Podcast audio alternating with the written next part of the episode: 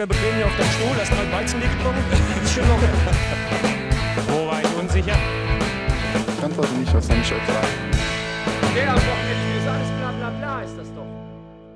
Alles bla bla bla ist das. Hallihallo ihr Lieben und herzlich willkommen zum Broadcast, dem Fußball-Podcast. Mein Name ist Lennart Bin der Sepp. und wir begrüßen euch zur Folge 28 hier im Broadcast und ich begrüße auch dich im Bildschirm, Sepp, wie geht's dir? Mir geht's gut. Ähm, ich weiß, du hattest nicht dieses Vergnügen, weil du ja äh, vom Lande Brandenburg kommst, aber ich hatte heute frei. Deshalb geht's mir sehr gut. Ähm, bin noch ein bisschen müde, weil ich gestern Nacht dann dementsprechend äh, versucht habe, das NBA All-Star Game zu verfolgen. Deshalb ein bisschen müde, aber sonst geht es mir gut. Wie geht's denn dir? Ja, mir geht es auch gut. Das, obwohl ich heute nicht frei hatte. Ich habe auch tatsächlich äh, versucht, so ein bisschen das All-Star-Game zu verfolgen.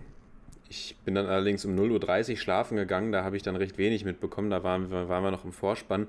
Habe dann aber heute Nachmittag ein bisschen was nachgeholt und bin natürlich wie immer begeistert von der NBA.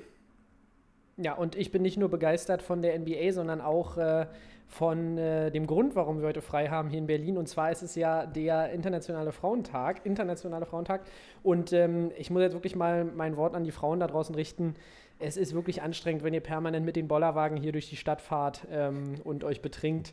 Es, äh, nein, und zwar, äh, ja, freue ich mich wirklich, dass dieser Feier, dass es wirklich auch zum Feiertag gemacht wurde im Sinne der äh, Gleichberechtigung. Das wollen wir hier ja nicht vorenthalten, warum die Berliner denn äh, frei Ja, haben. Leider noch nicht bundesweit. Das wäre ja, das der, wär das wär der nächste mal eine Schritt. richtige Ansage. Aber bis man das auf, ähm, bundesweit umsetzt, wird es, glaube ich, noch äh, ein längerer Weg sein. Aber wir in Berlin hier sind halt Vorreiter. Na klar, wie immer. Genau, und ähm, ich würde sagen, wir können jetzt hier noch viel über Feiertage äh, diskutieren, aber gehen rein in äh, die Bundesliga, wo es ja nicht unbedingt der feierlichste Spieltag für alle Mannschaften war, oder? Naja, für manche ja, für manche nee. Sagen wir es mal, sagen wir es mal so. wie es eigentlich, wie es, jemand, wie es eigentlich, wie es eigentlich jeden Spieltag so ist. Am Freitag gab es ja sogar zwei Mannschaften, die was mitnehmen konnten, wenn wir, wenn wir mal ganz ehrlich sind. Ja. Schalke Mainz 0 zu 0. Hochklassiges Spiel am Freitagabend. Aber ich würde sagen, wir spulen noch mal ein paar Tage zurück mit Bezug auf die letzte Folge. Und äh, ja, die Schalke haben unseren Rat, den wir hier im, im Podcast geäußert haben, nicht, nicht beherzigt. Wir haben nämlich gesagt, bitte, liebe Schalker, installiert doch jetzt nicht noch einen neuen Coach mit äh, festem Vertrag, sondern lasst das jemanden interimsweise die letzten elf Spiele machen. Schalke hat sich natürlich gedacht, nein, ähm, wir wollen was anderes. Und sie haben Dimitrios Gramotzis installiert als neuen Cheftrainer.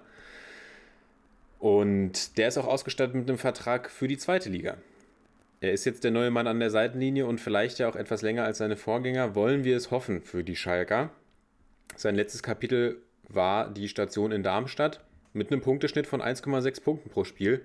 Da können sich die Schalker, denke ich mal, würden sich die Schalker darüber freuen. Das war natürlich allerdings auch zweite Liga. Mal gucken, aber das wird ja vielleicht auch neues Schalker-Territorium werden. Ja, und er rotiert. Das, das können wir auch sagen. Gramotzes rotiert. Frederik Rönno ist back im Tor. Und Kolasinac läuft im Mittelfeld auf. Ja.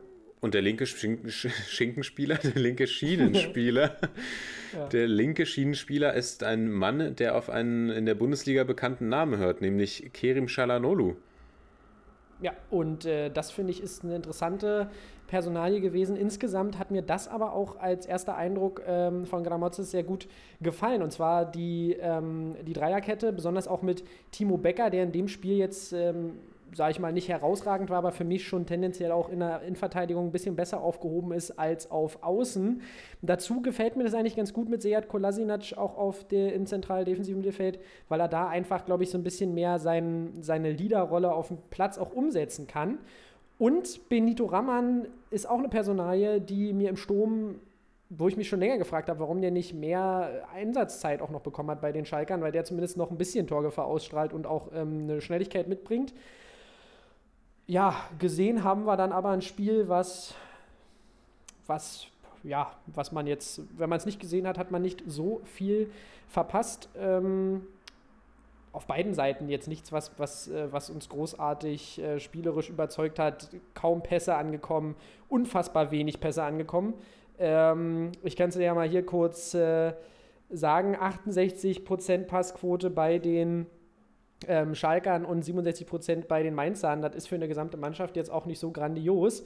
Und äh, ja, wie gesagt, Highlights, fallen dir da welche ein, außer der Mustafi-Kopfball?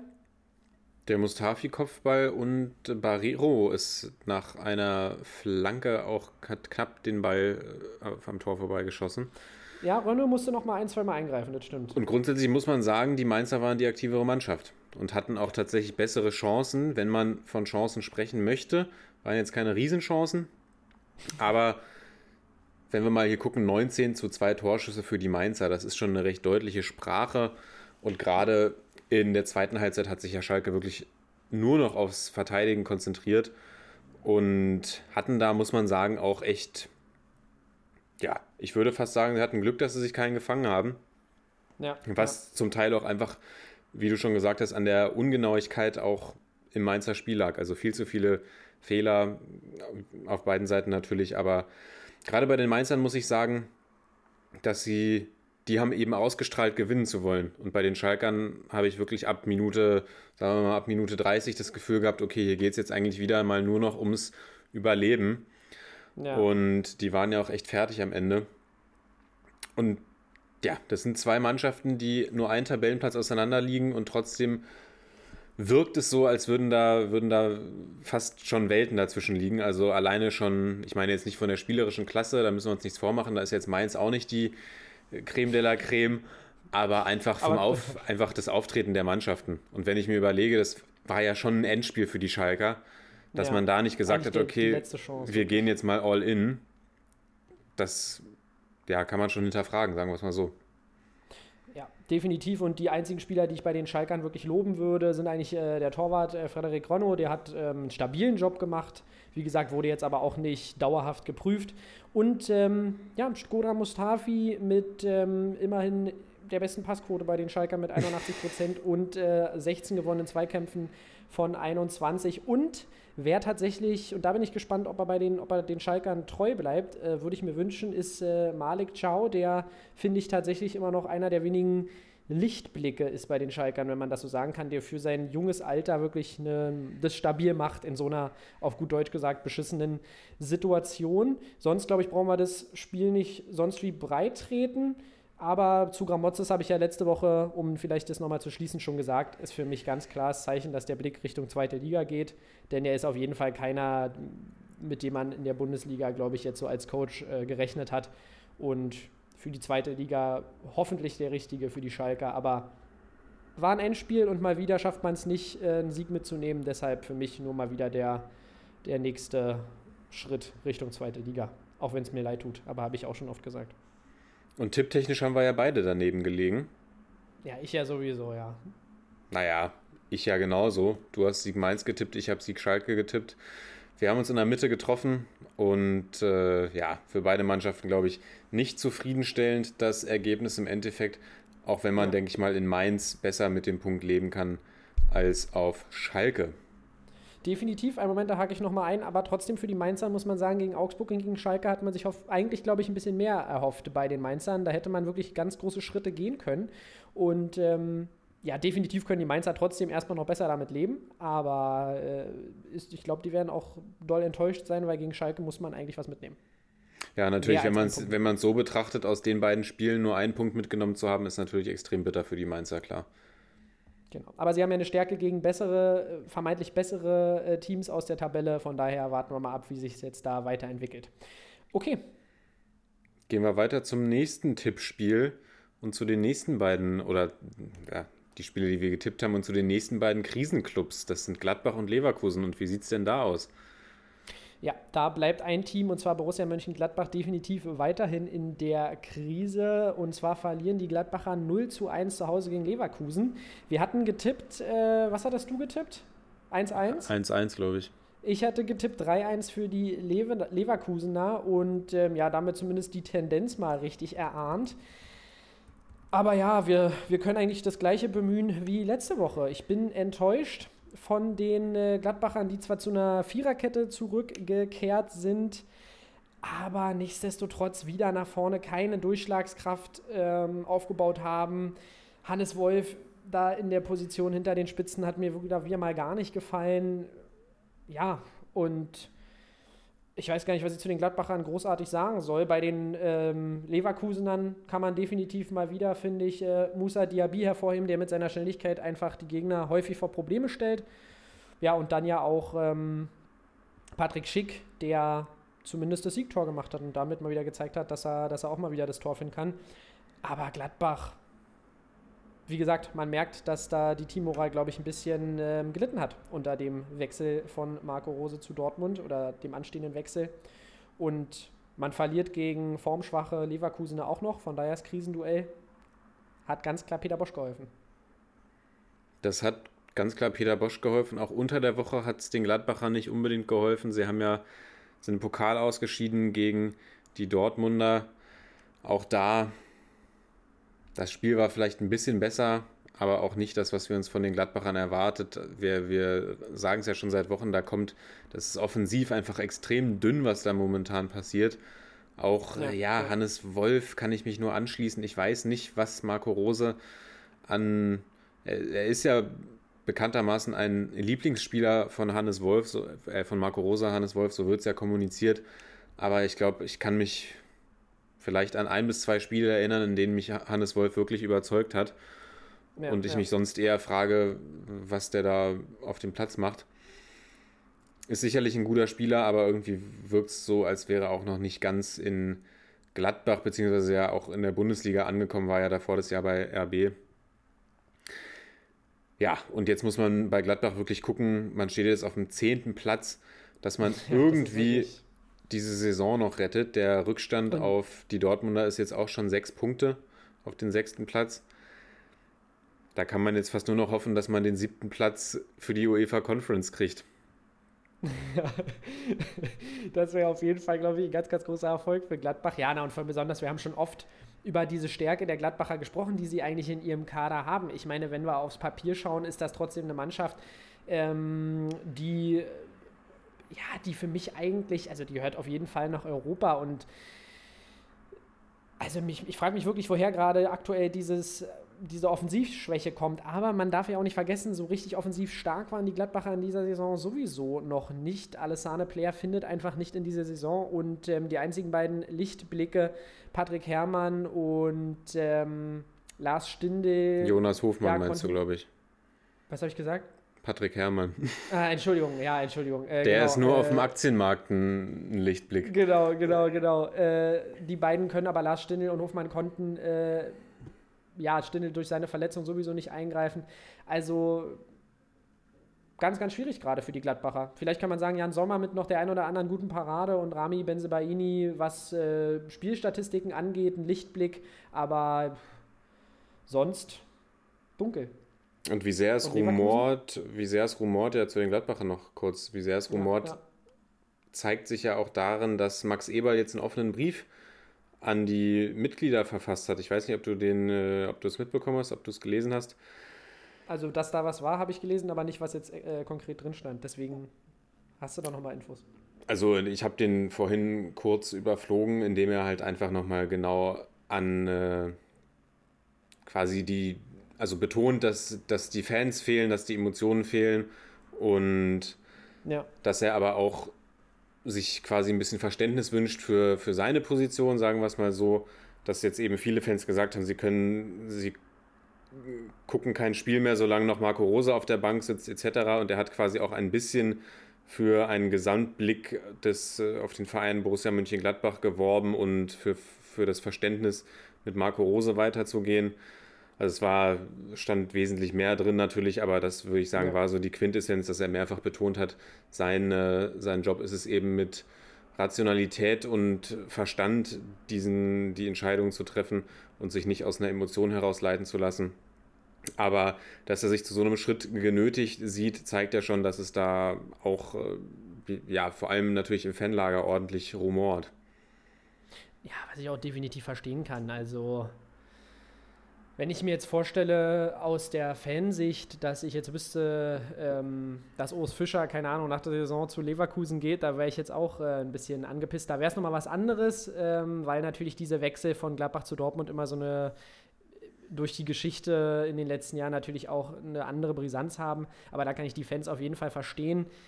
Aber ob, ob man jetzt wirklich sagen sollte, man, man haut Rose nochmal raus, bevor jetzt überhaupt dieser Wechsel zustande kommt, glaube ich, glaube nicht, dass das passieren wird und äh, dass Ebal das, wie er ja auch sagt, äh, nicht machen wird. Weil das, glaube ich, auch, weiß nicht, ob das die Probleme wirklich ähm, beseitigen würde oder meinst du, ein frischer Trainer würde den Gladbacher nochmal gut tun? Ich glaube jetzt tatsächlich nicht mehr. Also die Saison ist ja doch schon relativ weit fortgeschritten. Und ich glaube, bevor sich jemand Neues jetzt für die zehn Spiele dort zurechtfindet, glaube ich, ist es ja. gut im im Sommer dann den Neustart zu setzen. Aber ich glaube tatsächlich, dass das den Gladbachern so ein bisschen den Stecker gezogen hat, diese und sich eben jetzt das Ganze sich in gewisser Form einfach vervielfacht oder sich, sich multipliziert und es vielleicht eine eigene Dynamik gewonnen hat, von der sich auch die Spieler und die Verantwortlichen, die ja eigentlich betonen, dass alles gut ist, aber sich davon nicht mehr so ganz lösen können, weil man sieht ja, die Gladbacher verlieren nur noch sind abgerutscht auf Platz 10. Das muss man sich mal vorstellen. Stuttgart ist vor Gladbach, Freiburg ist vor Gladbach, Hoffenheim, Hoffenheim ist wieder rangerutscht. Ja, also verrückt, ja. da muss man jetzt wirklich gucken, dass man schnell wieder in die Spur findet. Dass man vielleicht auch, also auch da muss ich sagen, klar, der, Spiel, der Spielplan ist eng gewesen für die Gladbacher bisher, aber dass Marco Rose vielleicht auch nochmal eine Stammelf findet, auf die er sich verlassen kann. Und diese, weil ich glaube, auch diese ständige Rotation sorgt dafür, dass da vorne einfach kein kein Spielfluss zustande kommt. Ja, das kann ich mir auch vorstellen. Und ich glaube aber, dass für die Gladbacher auch dieses Geld aus dem europäischen Wettbewerb natürlich auch nicht unwichtig ist und dass wir dann noch den einen oder anderen Spielerverkauf definitiv sehen werden bei den Gladbachern, was mir sehr leid tut. Aber ähm, ja, von Zahn gezogen haben wir letzte Woche schon gesprochen. Und ich meine, gucken wir auf die letzten fünf Spiele, ein Punkt. Das ist heute habe ich, gesagt, heute hab ich gesagt, Stecker gezogen. Stecker gezogen. Okay, heute sind wir schon bei Stecker gezogen. Es wird immer, immer schlimmer, ja. Aber dafür muss man sagen, bei den, bei den ähm, Leverkusenern, jetzt sieht das alles schon wieder ein bisschen besser aus. Man hat nur ein Spiel aus den letzten fünf verloren. Man kann es auch so ausdrücken. Und äh, ist wieder drei Punkte hinter den, äh, ich will nicht spoilern, aber nur noch drei Punkte hinter den äh, Champions League-Plätzen. Und von daher hat, äh, könnte das jetzt der, der Punkt sein, wo äh, Peter Bosch den ganzen Laden wieder in den Griff bekommt und nochmal vielleicht ähm, ja, die Top 4 angreift. Aber da müssen wir mal noch abwarten. Da warten wir mal ab. Wir hatten ja schon vorher darüber gesprochen, dass das Duell ja sicherlich richtungsweisend sein wird zwischen den beiden Clubs jetzt am Wochenende.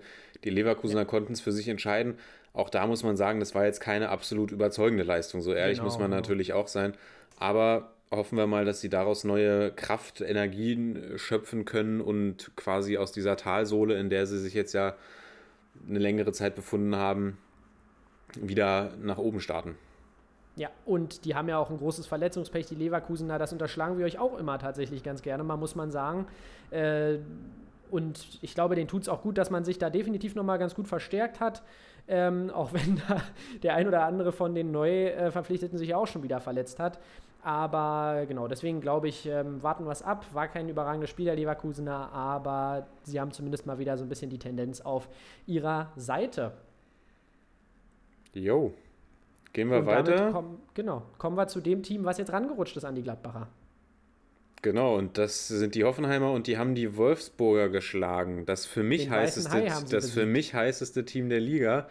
Da sieht man mal wieder, ich habe mich zumindest, oder mein Tipp hat sich zumindest einen Spieltag länger gehalten als deiner. Die Frankfurter haben ja schon letzten Spieltag verloren, aber diesen Spieltag musste auch mein Hot-Team Nummer 1 dran glauben. Die Hoffenheimer schlagen die Wolfsburger 2 zu 1. Heißt natürlich auch, dass die zu Null-Serie von Kuhn Castells gerissen ist. Schuld daran sind Christoph Baumgartner und André Kramaric. Und ja, was würdest du sagen? Verdienter Sieg oder eher nicht?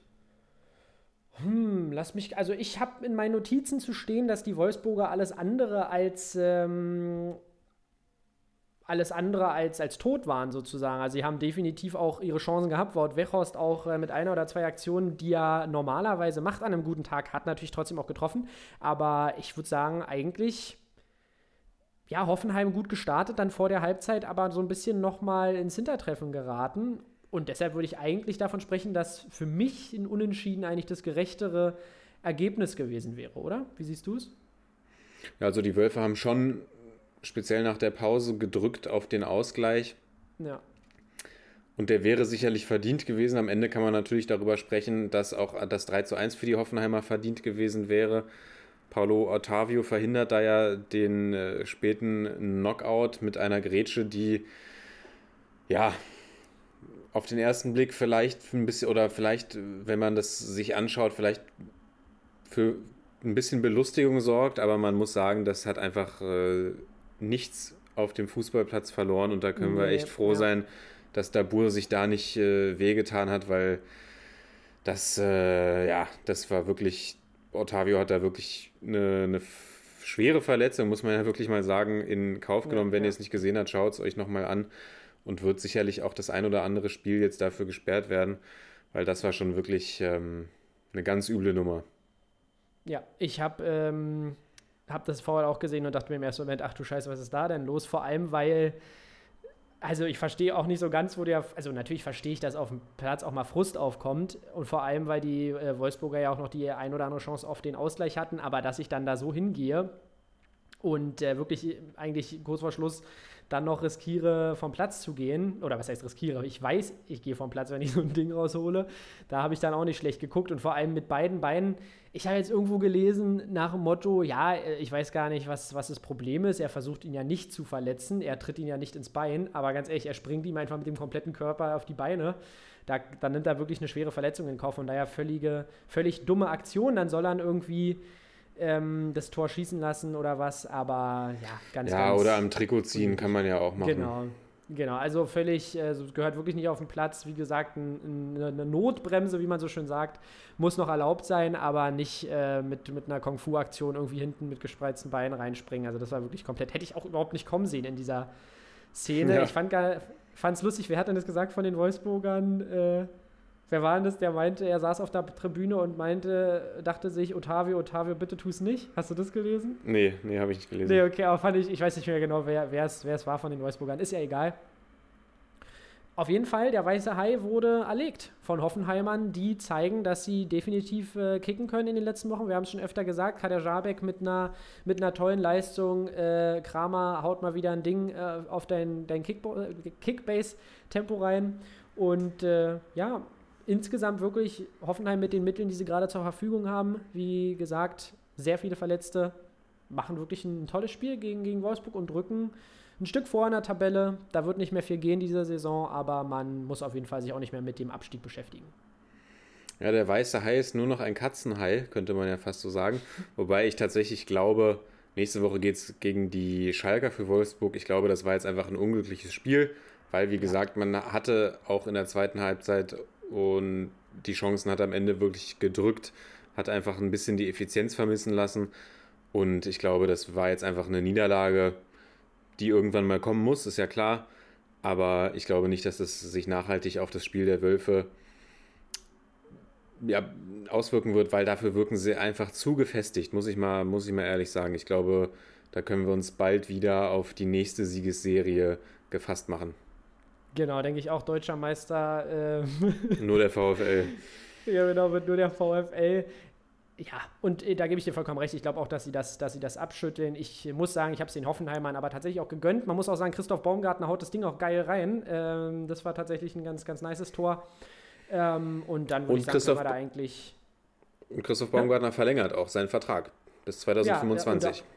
junger Spieler mit viel Potenzial, definitiv auch auf die FIFA-Scouting-Liste. Und was mir gerade einfällt, äh, die Wolfsburger sind ja auch gegen die äh, Leipziger ausgeschieden im äh, Pokal. Richtig, richtig. Und das mit einem Elfmeter, der mich so ein bisschen an eine Partie zwischen Dortmund und Bayern erinnert hat, muss ich sagen. Wout Weghorst tritt dort an zum Elfmeter, kann, glaube ich, ja doch, das war zum Zeitpunkt, da hätte er Wolfsburg in Führung schießen Ja, können ja.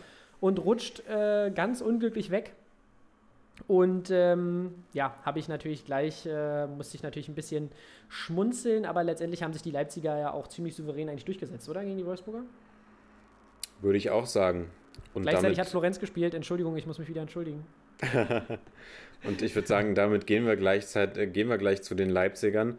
Genau. Und damit zu einem Team, was durchaus die Chance hat, noch deutscher Meister zu werden, was ja zwischenzeitlich sogar an der Tabellenspitze stand, diesen Spieltag, weil die Bayern erst abends gespielt haben. Und bei den Leipzigern muss man einfach sagen, sie sind unfassbar souverän in der Bundesliga. Ja. Spielen gegen Freiburg, gewinnen 0 zu 3. Freiburg, eine Mannschaft, bei der, glaube ich, kein Club jubelt, wenn sie gegen Freiburg spielen, weil die einfach unberechenbar sind, immer dafür gut sind, auch den größeren oder den vermeintlichen Favoriten ein Bein zu stellen. Aber die Leipziger lassen sich nicht aus der Ruhe bringen. Jetzt muss man sagen, Müller verteilt auch eine kleine Einladung zur Führung. Ja. So ehrlich müssen wir sein. Aber im Endeffekt hochverdienter Sieg der Leipziger. Ja, definitiv. Und tatsächlich, wir hätten vielleicht mal die Leipziger ganz oben auf unsere Power-Ranking-Liste packen sollen, denn jetzt sind sie wieder an einem Punkt, wo wir sie schon mal gesehen haben in dieser Saison. Ich kann mich erinnern, wir haben die Leipziger ja schon mal dafür gelobt, dass sie einfach, egal mit wem sie spielen, die Punkte mitnehmen. Sie sind gerade wieder in einer sehr souveränen Phase. Sechs Siege in Folge, wenn ich da gerade richtig liege. Und ähm, ja, Freiburg komplett abgeschaltet. Und ihr wisst, die Freiburger sind eine Mannschaft, die immer aus wenig viel macht. Aber gegen Leipzig waren, äh, hatten sie fünf Schüsse, einer ging nur aufs Tor. Und ähm, da konnte dann selbst Freiburg sich nichts ähm, erhoffen gegen Leipziger, bei denen definitiv Alexander Sörlot irgendwie auch so ein Name, den ich äh, nicht reinkriege, langsam so ein bisschen zeigt, äh, dass er angekommen ist, oder? Zeigt immer eine, eine, immer besser werdende Form und hat sehr harmoniert mit Christopher Nkunku. Für mich aber der Man of the Match bei den Leipzigern eigentlich ein gewisser, und ich glaube, da wirst du mir zustimmen. Kevin Campbell. Ja. Ja, für mich auch der heimliche Man of the Match in diesem Spiel, einfach weil er unglaublich stark gepresst hat im Mittelfeld. Also die ersten beiden Tore gehen zur Hälfte auf sein Konto, sage ich mal, durch seine Ballgewinne. Ich glaube, beim 1-0 stört er Santa Maria, beim 2-0 gewinnt er den Zweikampf gegen Höfler. Also wirklich sehr, sehr stark, leitet damit die, die Tore quasi ein. Und das Offensivduo muss man dann aber natürlich auch loben. Oder die beiden Offensivspieler, Sirlot und Kunku. Und Kunku kommt auch immer besser in Form, hat ja so ein paar Anlaufschwierigkeiten ja, ja. zu Beginn der Saison und ist jetzt aber wieder richtig heiß.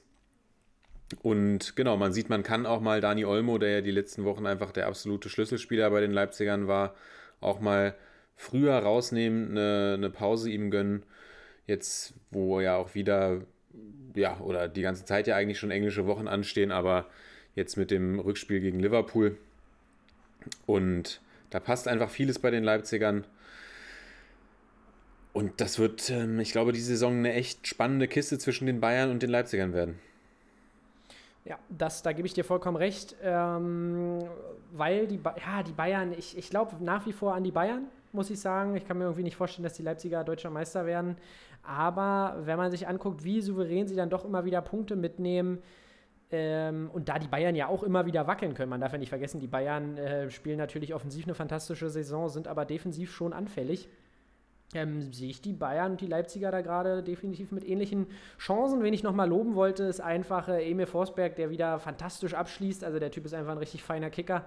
Wenn du so einen von der Bank bringen kannst, ähm, dann hast du auf jeden Fall einen, einen äh, Luxus. Und wir wollen nicht vergessen, bei den Leipzigern äh, Heizenberg, Orban, Sabitzer ähm, verletzt, Joboschlei nach wie vor auch noch Leimer. Also man merkt einfach, der Kader hat so eine Breite, der kann sehr, sehr vieles auffangen. Und ähm, was hatte ich mir noch aufgeschrieben? Ich habe mir noch aufgeschrieben, dass äh, Jonathan Schmid jetzt der Rekordspieler, der französische Rekordspieler der Bundesliga ist. Ja. und stimmt. eine Grußbotschaft von Franck Ribery bekommen hat. Äh, hat er sie bekommen? Ich, ich habe nur gelesen, dass Streich sich das gewünscht ja. hätte. Er hat sie es bekommen. Wurde okay. noch, es wurde noch nachgeliefert äh, von Franck Ribery äh, aus dem Trainingsraum in Florenz. Hat mich sehr erfreut. Auch wenn ähm, ja, Florenz am Wochenende wieder nicht so viel zu lachen hatte. Franck Ribéry war ja auch nicht mit auf dem Platz. Aber egal, Jonathan Schmid ähm, auch, ja, wie seine ganze Mannschaft tatsächlich gegen Leipzig chancenlos. Und ähm, das wäre eigentlich alles, was ich zu dem Spiel zu sagen hab, hab, habe. Wollte nur noch mal irgendwie Ribéry mit in diese Folge quetschen. Ja, King Frank auch immer wert, dass man über ihn spricht natürlich. Ich habe kurz überlegt, ob wir einen kleinen Ausflug zu Viola machen, aber ich würde sagen, mach, das spart. Mach, komm. Mach. Ja, okay, was, komm. was, was glaubst du? Glaubst du, Frank macht noch eine Saison bei der Viola? Ich habe es ja schon geteasert äh, am Wochenende. Ich glaube es nicht. Ich glaube auch nicht. Also, so, so schön die Stadt ist und so angenehm das Leben da, glaube ich, sein muss. Ich glaube, Franck Ribéry hat sich das ganz anders vorgestellt. Die Viola dümpelt da in der Abstiegsgegend in der Serie A rum. Wirklich lassen Punkte liegen ohne Ende. Du hast gesagt, Parma hat jetzt 16 Fo- Spiele in Folge nicht gewonnen. Hattest du das gesagt? Sie Dank haben ja auch nicht, sie, sie haben ja auch nicht, dank haben die Viola, sie haben ja nicht gewonnen, sie haben ja 90 plus 4 noch Stimmt, den stimmt, ja, Ausgleich sorry. durch, ein- durch ein Eigentor erzielt. Die Viola, so fair muss man sein, aber da kommt wirklich, es ist, äh, ja, da kommt gar nichts und ich glaube, Franck Ribéry, der ja auch seine Familie in München gelassen hat, Ja. Glaube ich, ich weiß, er wird jetzt, glaube ich, nicht seine Karriere beenden, aber ich glaube nicht, dass er noch, ja, noch, sich noch ein Jahr in Florenz antut, weil, also immer wenn ich mir die Spiele angucke, dann sehe ich eigentlich, dass Ribery durchaus noch einiges im Tank hat, nicht mehr für 90 Minuten, aber durchaus für 60 Minuten und da schon noch hohes Niveau spielen kann. Und ja, da einer von vielleicht fünf Spielern im Kader der Viola ist, die Ja. oder der, der den Anspruch an sich hat, vernünftig Fußball zu spielen. Und Aber Ich- ich, weiß, was du meinst. ich glaube, da wird er, wird er noch mal ein anderes Abenteuer wagen. Ist jetzt so meine Prognose. Äh, ich halte ja, ich halte ihn auch nach wie vor für einen guten Kicker und der ist einer der wenigen, der irgendwie Offensivgefahr bei der Viola ausstrahlt. Nichtsdestotrotz sage ich dir immer wieder, ich bin eigentlich. Das ist nicht mal so, dass, wenn ich mir den Kader der Viola angucke, dass ich da irgendwie unzufrieden bin. Ich finde, das ist aber ein Team, was zumindest äh, ja, im Blick haben sollte, mal die europäischen Plätze anzugreifen. Sagen wir mal, im Kampf um die Euroleague sein. Wenn man es dann nicht schafft, ist ja nicht schlimm. Aber diese Mannschaft ist in meinen Augen auch zu gut, um da jedes Jahr jetzt schon oder zweite Jahr oder dritte Jahr in Folge da in den Abstiegsplätzen irgendwie rumzudümpeln. Letzte Saison war es ja auch richtig knapp, wenn du dich noch erinnerst.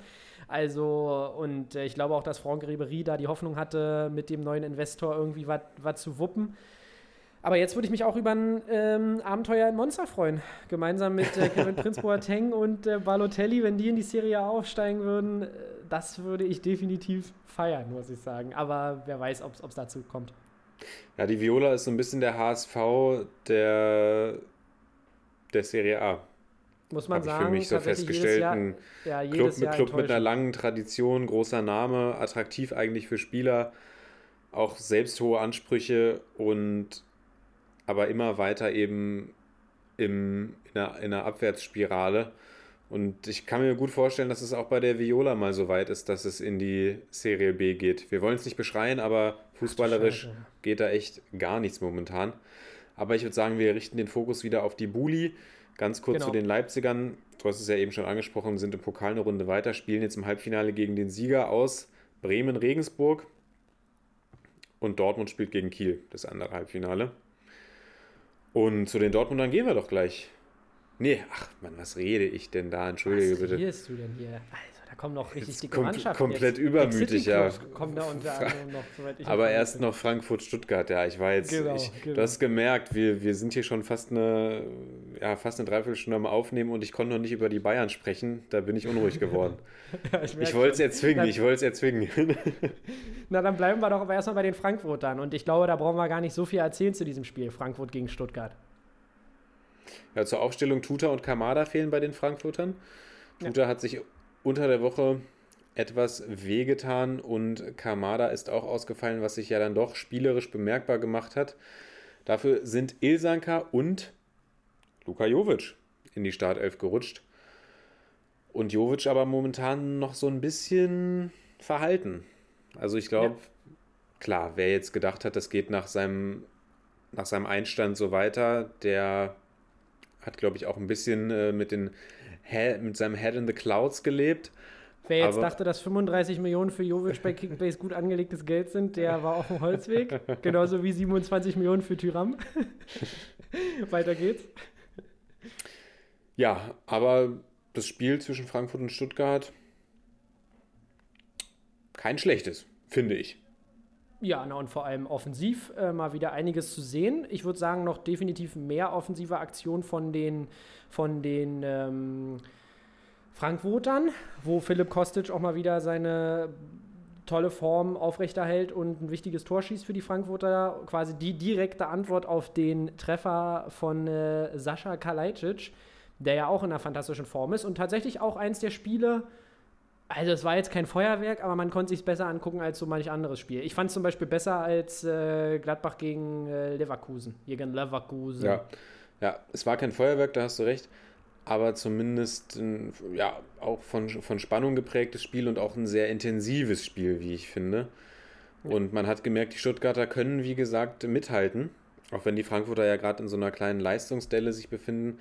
Aber zwei Spieler, die wir eben herausheben müssen, sind A. Philipp Kostic, der ja schon das vermeintliche 1 zu 0 erzielt.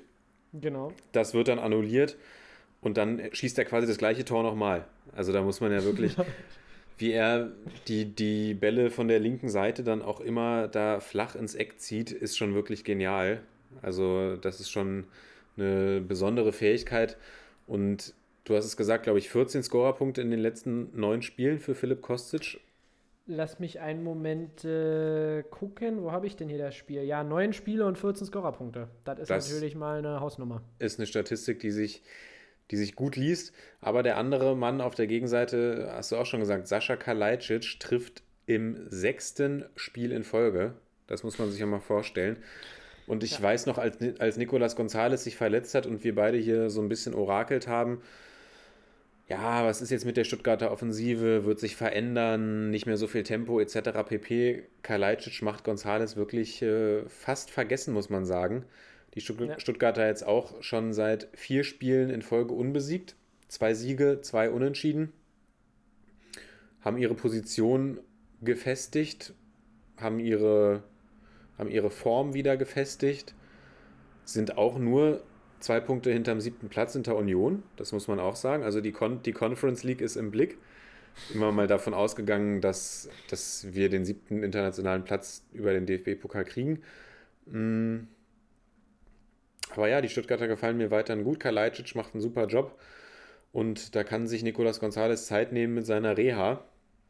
Genau, und, und man kann die Stuttgarter einfach nicht genug loben. Ich meine, die kommen mit Tanguy, Kulibali und Förster da hinter den Spitzen, was jetzt nicht gerade, äh, Kulibali, talentierter Spieler, aber sehr jung und Philipp Förster eigentlich ein Spieler, der äh, in Sandhausen lange zwar ein guter Spieler war, aber jetzt, wo man nicht unbedingt dachte, dass das Bundesligamaterial ist. Aber Material klingt auch, ich, ich rede schon wie Karl-Heinz Rummenigge, dass das Bundesliga-Spieler sind. Ähm, deswegen, man kann die, die Stuttgarter nicht äh, oft genug loben, da was sie mit der Mannschaft da an Ergebnissen erzielen, selbst wenn sie an Anführungsstrichen nur im Tabellenmittelfeld sind. Ähm, ist einfach toll, wie die aufspielen. Und Marc Oliver Kempf, ein richtiger Leader mit einer Vorlage, darf man auch nicht vergessen. Tolle Vorlage, die er da macht. Eigentlich der, das klassische Stuttgart-Tor in den letzten Wochen. Einfach langer Ball, Bruder schlagt den Ball lang was wir ja von den Frankfurtern kennen eigentlich. Äh, und dann wird Sasa, der Leuchtturm, das Ding schon irgendwie reinmachen. Und ähm, ja, knapp 24 Jahre im Durchschnitt und das ist verdammt jung. Also da, da würden wir beide eigentlich quasi perfekt reinpassen in diese Mannschaft. Bloß, dass wir, glaube ich, einfach dieses Tempo nicht, nicht gehen könnten. Nee, nee, aber großes, äh, großes Lob an die Stuttgarter. Genau. Ja, und Kempf kann sich ja auch vorstellen zu bleiben, hat er unter der Woche gesagt. Er fühlt sich wohl in Stuttgart und kann sich vorstellen zu bleiben, auch wenn ich bei Marc Oliver Kempf das Gefühl habe, dass in dem noch ein bisschen mehr schlummert tatsächlich. Also der spielt eine sehr, sehr starke Bundesliga-Saison. Das hätte ich, ähm, ich habe ihn ja bei Kickbase, muss ich, muss ich mhm. ja sagen. Ich habe ihn zugelost bekommen, habe aber in ihn äh, vertraut, aber mit so einer Saison hätte ich tatsächlich nicht gerechnet. Also der macht auch, also ich finde gerade auch, was der abseits von der Verteidigungsarbeit liefert, ist sehr, sehr stark. Also ist ja schon an mehreren Toren durch starke Pässe beteiligt gewesen, hat mehrere Tore selbst erzielt. Und ich glaube, der ist ein Verteidiger, der sich auch gut bei einer noch balldominanteren Mannschaft machen würde, weil er eben ein gutes Passspiel besitzt, gut dribbeln kann, auch nicht langsam ist und eben so ein bisschen, ich, ich sag mal, über einen gewissen Spielwitz verfügt. Also jemand, der auch mal ganz gerne ins Dribbling geht, was jetzt nicht, nicht komplett risikofrei ist. Aber ich glaube tatsächlich, dass der gut in einer, in einer Offensiv aus, also die Stuttgarter sind ja offensiv ausgerichtet, aber eben in einer Mannschaft, die eben noch mehr Ballbesitz hat, da gut funktionieren könnte. Ich sag nur Dortmund. Ja, an Dortmund habe ich auch gedacht. Ähm, und äh, ja, das ist, da sind wir beim Thema. Ich glaube, das Diamantenauge wird ein bisschen äh, Arbeit auf sich zukommen sehen. Ein bisschen am wildern. Horizont, aber wahrscheinlich hat der, hat, der, hat der drei Ordner mit europäischen Talenten in seiner Mappe, ähm, in, seinem, in seinem Schrank. Tatsächlich finde ich aber interessant, dass du gerade die. Ähm, In seiner ja, Mappe, in seinem Ranzen. in seinem Ranzen, genau. Ähm, von, von, wie hieß diese Marke von Ranzen früher mit Scout? Scout, so? Scout, Ja, Scout, Scout und For You. genau, unterstützt durch Produktplatzierungen. Ähm, genau, ich wollte nämlich auf Philis, äh, Filippo äh, Kostic äh, zu sprechen kommen. Der Mann wird nämlich dieses Jahr 29 und äh, ja, zeigt einfach explosionsartig mal wieder, was in ihm steckt. Ein bisschen knifflig in die Saison gestartet, jetzt aber wieder ein absoluter Heilsbringer für die Frankfurter. Glaubst du, dass der, ähm, oder sagen wir es mal so, ob er wechselt, da können wir jetzt lange drüber spekulieren, aber was wäre denn so ein Team, wo du sagst, oder ein Land, wo du ihn sehen würdest? Was du fühlst? Bei der Viola würde ich ihn fühlen. Nein, ich kann ihn mir, Ich würde ihn auch bei Union fühlen. ich könnte ihn mir tatsächlich auch gut in, in England vorstellen. In Spanien Ja. grundsätzlich auch, weil es eben beides, oder sagen wir mal so, viele Länder spielen schnelleren Fußball als wir in der Bundesliga. Aber gerade in England könnte ich ihn mir gut vorstellen, weil Kostic ja auch jemand ist, der durchaus auch mal körperbetont spielt, der, der stabil auf den Beinen ist und eben einen sehr ausgeprägten Offensivdrang hat. Ich überlege jetzt aber gerade, wenn ich auf, speziell auf das System der Dreierkette gucke, weil ich eben finde, dass er diese Halbposition so toll spielt. Also ich würde ihn jetzt mal, ich würde ihn jetzt ungern als reinen linken Flügel sehen, sondern ich finde ihn echt toll, wenn er dann eben auch noch so Freigeister wie Younes oder Kamada neben sich hat, die, die im Zentrum wirbeln oder die auch mal auf die Außen ausweichen. Da müsste ich jetzt ein bisschen länger nachdenken, was, was ich da für eine gute Adresse für ihn halten würde. Aber am liebsten würde ich ihn natürlich weiterhin im Trikot der Frankfurter sehen. Ist ja klar. Ja. Ich Wo siehst du ihn auch. denn? Ich, ja, ich hätte auch so ein bisschen an England gedacht. Ich hoffe nur, dass wenn er, äh, die Frage ist bloß zu einem absoluten Top-Team, weiß ich nicht, ob er sich da wirklich dann äh, durchsetzen würde. Also so Top-Tier in, in England. Aber England könnte ich mir tatsächlich für ihn sehr, sehr gut vorstellen. Was ich bloß so auch an ihm schätze, ist einfach, dass er ja, dass er einfach auch eine gewisse Konstanz über die letzten Jahre eben gezeigt hat ähm, auf dieser Außenposition bei den Frankfurtern und deshalb glaube ich tatsächlich ein sehr attraktiver Spieler ist und besonders eben seine Mitspieler in, in Szene setzen kann. Also auch so ein bisschen so ein spielmachender Außenbahnspieler, ähm, der einfach die ganze Seite beackert. Ich hoffe bloß, dass da nicht irgendwie so ein West Ham-Wechsel oder irgendwie sowas wieder um die Ecke kommt. Da würde ich mir dann auch Newcastle. United. Genau, dass er bloß bei den. Bloß, ich wollte schon immer für Brighton and Hove Albion spielen. dass er dann bei den, äh, bei den Frankfurtern äh, bleibt. Obwohl ich Brighton würde ich auch fühlen. Brighton, Stadt. Städtetechnisch auf jeden Fall lecker. Ja, möchte da Brighton jetzt nicht zu nahe treten. Aber ich würde sagen, Brighton ist eine schöne Stadt äh, am Meer, aber es gibt eine Stadt, äh, die ist viel größer und birgt ein viel größeres Potenzial, und zwar die Hauptstadt von Deutschland. Oder Jetzt muss ich dich aber nochmal abwürgen, denn es hat oder es wird einen Abgang auf jeden Fall Ah, fest ja. bei den Aber Frankfurtern das geben. ist der perfekte Übergang, mein Lieber. Dann mach du doch mal den, den, den gekonnten Übergang jetzt. Na gut. Also, Freddy Bobic wird sein Amt bei der Eintracht am Saisonende niederlegen. Er wollte wohl schon nach der letzten Saison gehen, ist geblieben und wird aber nach dieser Saison auf jeden Fall ausscheiden. Auf jeden Fall auch eine Personalie bei den Frankfurtern, wenn ich mir angucke. Hübner wird auch gehen, Bobic wird gehen. Da verändert sich einiges quasi in der, nennen wir es mal, in der Führungsetage. Und Ja. auch äh, Freddy Bobic hat ja einen fantastischen Job über die Jahre bei den Frankfurtern gemacht. Was nicht alle gedacht hätten. Ja, ich muss sagen, ich dachte, wat, was wird das denn jetzt? Also nach seinem Stuttgart-Engagement äh, von Bobic war ich jetzt nicht so super überzeugt von ihm, aber er hat sich wirklich ähm, zu einem Macher gewandelt. Ja, und ein Macher, den braucht es auch in Berlin. Und da führt die Spur auch hin. Nämlich Freddy Bobic ist heiß gehandelt bei der Hertha. Ja, seine Familie lebt ja irgendwie, glaube ich, auch, soweit ich informiert bin, äh, hier in Berlin. Von daher glaube ich, dass das für ihn natürlich ein toller Fit wäre, sozusagen. Und seine Hertha-Vergangenheit ist euch ja allen bekannt äh, als Spieler. Aber trotzdem harter Tobak für die, für die äh, Frankfurter, muss ich sagen. Da bin ich ganz gespannt tatsächlich, wie es weitergeht, weil die Mannschaft eben davon ja, geprägt wurde, von der Zusammenarbeit in den letzten Jahren dort. Und man hat es ja auch geschafft, mit verschiedenen Trainern erfolgreich zu sein, darf man ja auch nicht vergessen. Auch unter äh, Kovac hat man ja den DFB-Pokal geholt. Also da wurde schon gut gearbeitet im Front Office bei den Frankfurtern. Aber man muss sagen, die Hertaner arbeiten gerade dran, dass Freddy Bobic nicht zu einem Zweitligaklub äh, wechseln muss. Sie haben die ganz, ganz wichtigen Punkte gegen äh, Augsburg eingefahren, mein Lieber. Und ähm, das nach einem frühen Rückstand, Moral bewiesen, nach einem Pfostenschuss von Niederlechner, wo das ganze Thema schon fast wieder durch war. Niederlechner kann es 2-0 machen gegen die Hertaner. Ja. Und dann belohnt man sich aber mal, hat mal ein bisschen das Glück auf seiner Seite, was in den letzten Wochen nicht immer der Fall war. Und ähm, ja, ich habe mir hier nur notiert, es wurde dann äh, äh, scharf geschossen von, äh, von Piotek, der Pistolero. Der hat scharf geköpft. Der hat scharf geköpft. scharf geköpft, genau, aber natürlich nach seinem Kopfball hat er dann scharf geschossen äh, in, in dem Olympiastadion. Ja, und dann schafft man es tatsächlich durch Luke Bacchio und einen Elfmeter äh, das Spiel noch zu gewinnen. Und du kannst ja gleich mal drauf äh, eingehen, weil wie, wie du das Spiel allgemein gesehen hast, aber erstmal ganz kurz Toussaint-Elfmeter, was sagst du dazu? Also ich habe fast einen Nachanfall gekriegt. Ich finde, sag du erstmal, was du davon hältst. Ja, also ich hatte es schon fast wieder vergessen, bis ich jetzt hier auf meine Notizen geschaut habe. Ich habe geschrieben, Toussaint fällt nach Kontakt. Naja, genau. Ich würd, so kann man es auch beschreiben. Es gab einen Kontakt Genau, ja.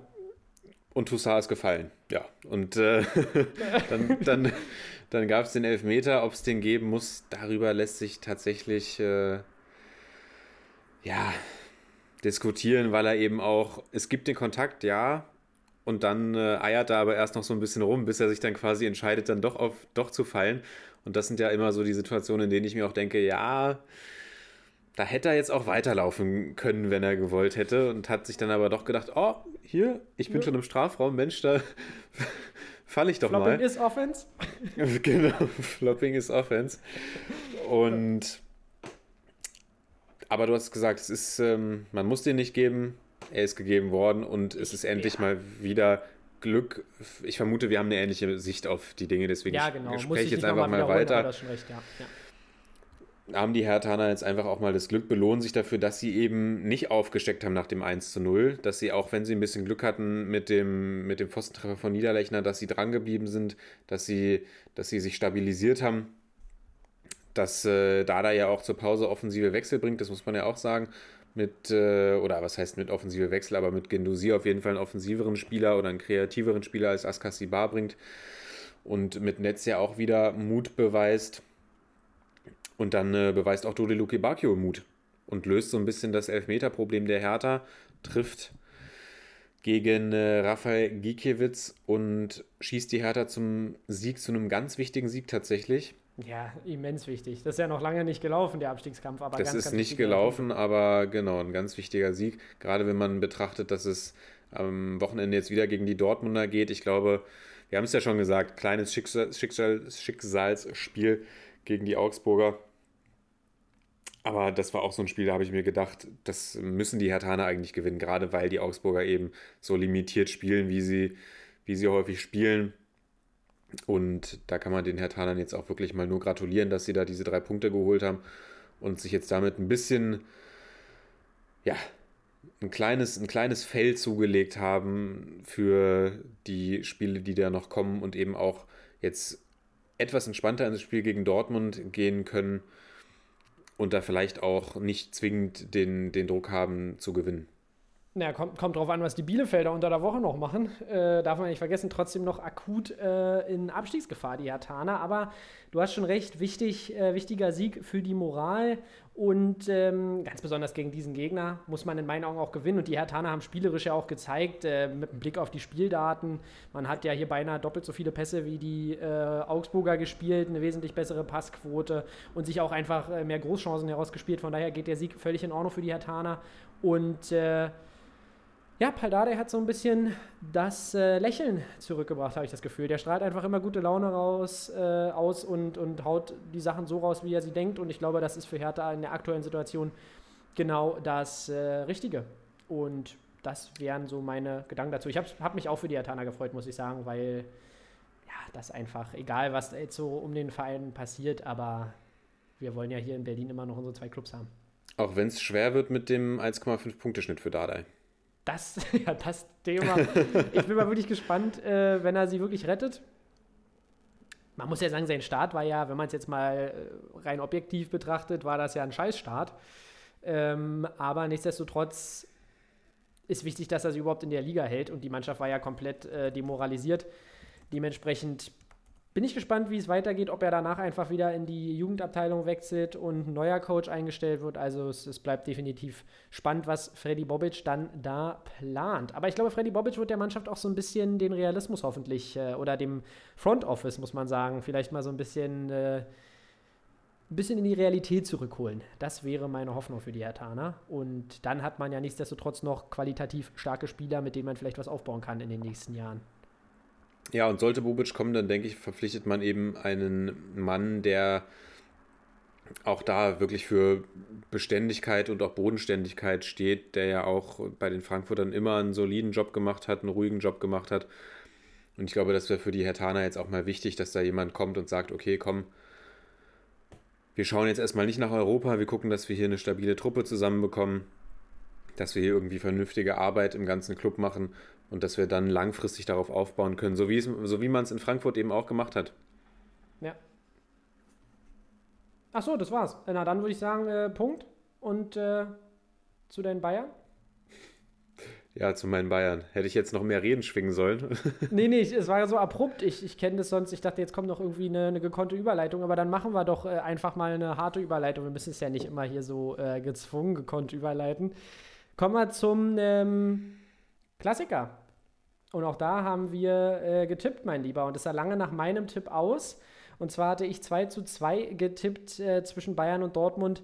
Ja, letztendlich hattest du aber mit deiner Tendenz zumindest recht. Und zwar hast du 3 zu 1 für Bayern getippt, wenn ich noch richtig liege. Und äh, das war ja dann die Tendenz und auch der richtige Verein, für den du dich da entschieden hast, zumindest in diesem Tipp. Ob das der richtige Verein allgemein ist, für den man sich entscheiden sollte, stelle ich jetzt mal hier in den Raum äh, die Frage. Aber nein, wie hast du das Spiel gesehen? Ähm, wir haben zwei schnelle Tore für die Dortmunder. Glücklich abgefälscht, ein Tor. Ähm, Haaland schießt, abgefälscht von Boateng, der passt genau, der Schuss. Dann haben wir clever ausgespieltes Umschaltspiel von den Dortmundern zum 2 zu 0 und danach spielt in meinen Augen aber nur noch eine Mannschaft. Und wie sind denn die Bayern-Tore gefallen? Ja, wie sind die Bayern-Tore gefallen? Anschluss durch Lewandowski nach äh, schöner Vorlage von Leroy Sané steht Lewandowski schön frei vorm leeren Tor quasi und schiebt das Ding ein und dann ein VAR-Elfmeter, nachdem äh, Moda Hut, aka Seki aus vier Blocks, Kingsley, ähnlich, ja. Kingsley Coman zu Fall bringt, auch darüber müssen wir nicht diskutieren, klarer Elfmeter. Ja, klar, ja, ja. Und diskutieren lässt sich dann über eine andere Szene, nämlich über das 3 zu 2, beziehungsweise das, was vor dem 3 zu 2 passiert, ungefähr 30 Sekunden davor. Nämlich äh, fällt Emre Can im Mittelfeld bei einem Zweikampf gegen Leroy Sané. Die Bayern gewinnen den Ballspielen nach vorne. Und dann muss man aber fairerweise dazu sagen, dass nicht aus der anschließenden Aktion das Tor fällt, sondern die ja. Dortmunder klären dann nochmal und dann im nächsten Angriff kommt die Flanke rein die dann auch äh, halb geklärt wird und Leon Goretzka dann im Rückwärtslaufen den Ball Volley ins, äh, ins Eck schießt. Schönes Tor und dann ja, fällt noch in der, in der 90. Minute das 4 zu 2 durch Robert Lewandowski. Ich würde sagen, wir gehen mal so ein bisschen chronologisch vor oder gucken uns das Spiel an und gehen dann irgendwie nochmal auf die kritischen Szenen ein. Ja, dann äh, sag mal, was meinst du chronologisch vorgehen? Achso, du meinst die, die, die kritischen Szenen chronologisch durchgehen? Oder was? Ja, beziehungsweise auch erstmal nochmal kurz über das Spiel reden und dann über die kritischen Szenen. Achso, okay, genau. Dann reden wir erstmal, dann kann ich ja kurz mal meine Gedanken noch anbringen. Also ja, ich würde vorher, noch, ich, will, ich will ganz kurz noch was sagen vorher. Entschuldige bitte. Dann mach das doch. Okay, bevor, ich halte mich zurück und dann haben wir jetzt den Bayern-Podcast. Bevor, bevor du wieder ins. Es geht tatsächlich um den BVB. Damit ah, hast okay. du jetzt nicht gerechnet.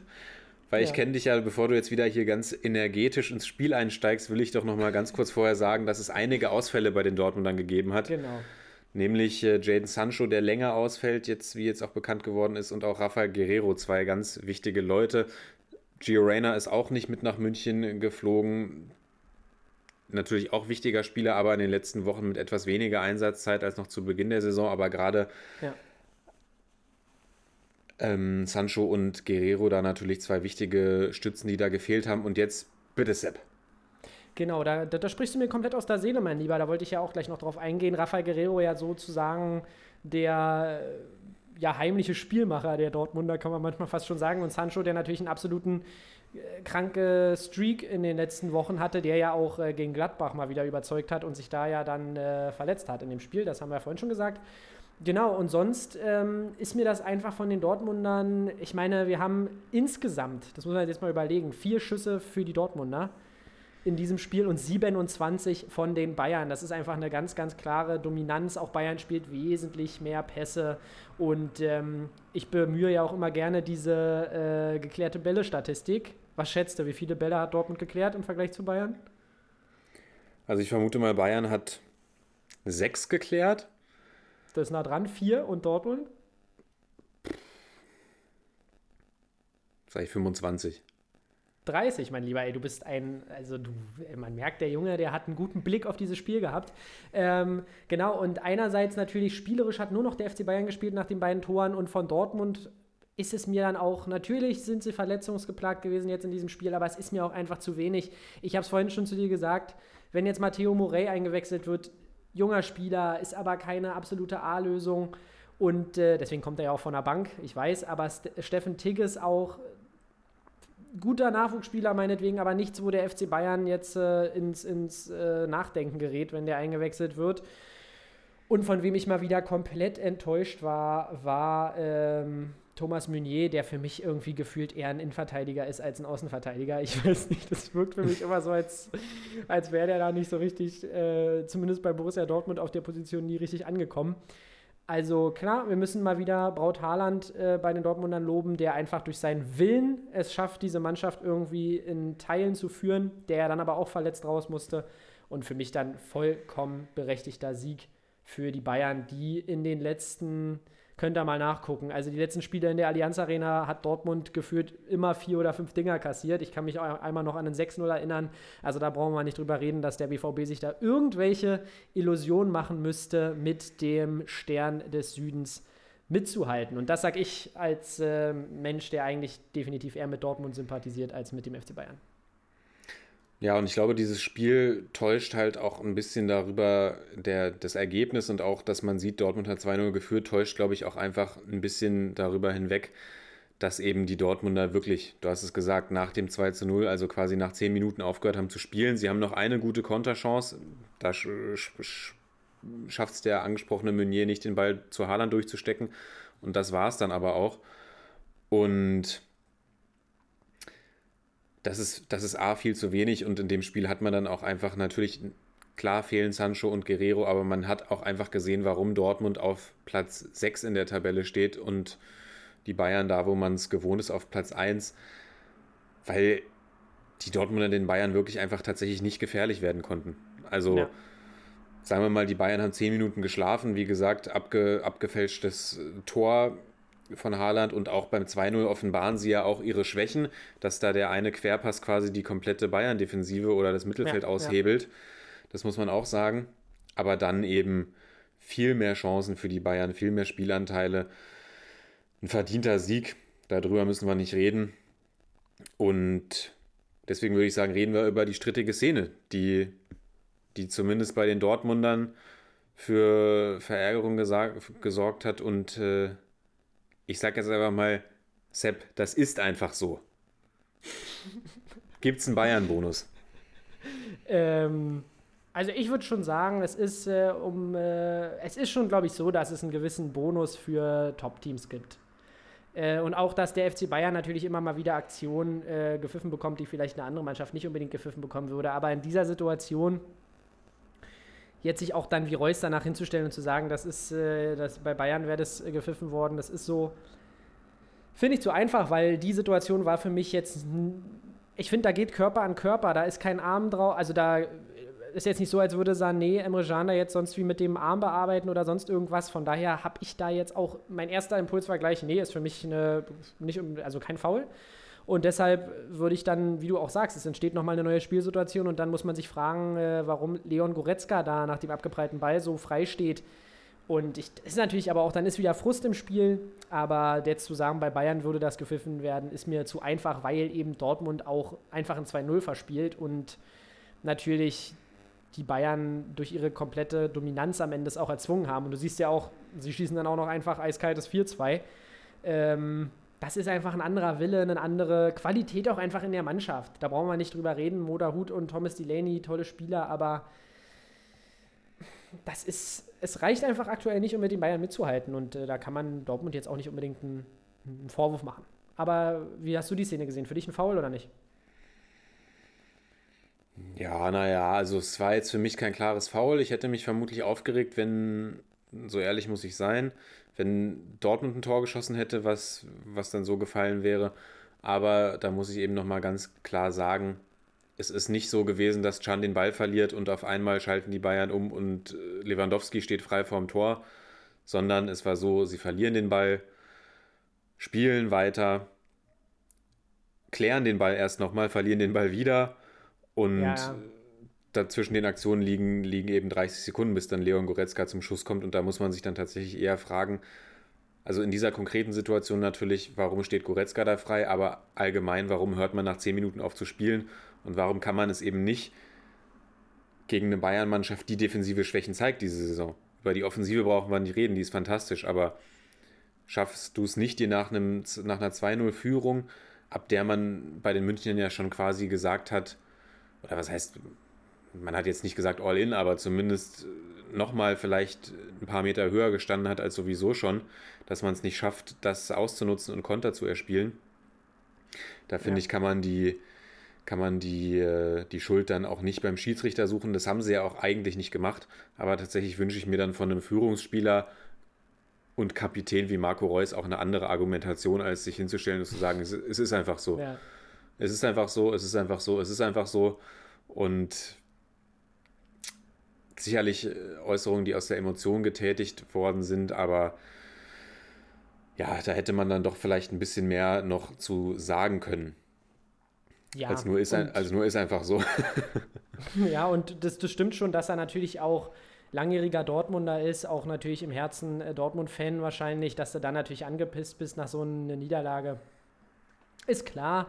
Aber die Bayern waren dann auch einfach viel zu balldominant. Du siehst doch einfach, was dann da von äh, so Spielern wie Kimmich oder auch Goretzka, der mir jetzt tatsächlich ja auch, ich habe ja schon mal zu dir gesagt, ich hatte bei Goretzka eine Zeit lang so das Gefühl, dass der irgendwie immer zwischen den Linien steht und dann oft überspielt wird. Aber jetzt in den letzten Spielen gefällt er mir noch, was die, das, ja, das Playmaking angeht, gefällt er mir definitiv besser. Und ähm, was da auch aus dem Mittelfeld von Bayern für eine Passdominanz kommt, war einfach, glaube ich, zu viel für Dortmund. Und ich möchte mal bemerken, beide Mannschaften äh, 28 Jahre im Durchschnitt. Also wir können es auch nicht auf die Jugendspieler von, von Dortmund schieben. Das ist einfach aktuell ein Qualitätsproblem, besonders wenn du dann noch so eine Ausfälle hast. Das müssen wir den Dortmundern natürlich zugutehalten. Ja. Aber ähm, Bayern einfach, sorry, aber Thomas Müller ist definitiv in der Konversation um den besten äh, Zehner aktuell und Robert Lewandowski ist in meinen Augen aktuell einfach der beste Spieler der Welt. Da brauchen wir nicht drüber reden und äh, dann kannst du auch so ein Spiel verlieren. Also alles in Ordnung.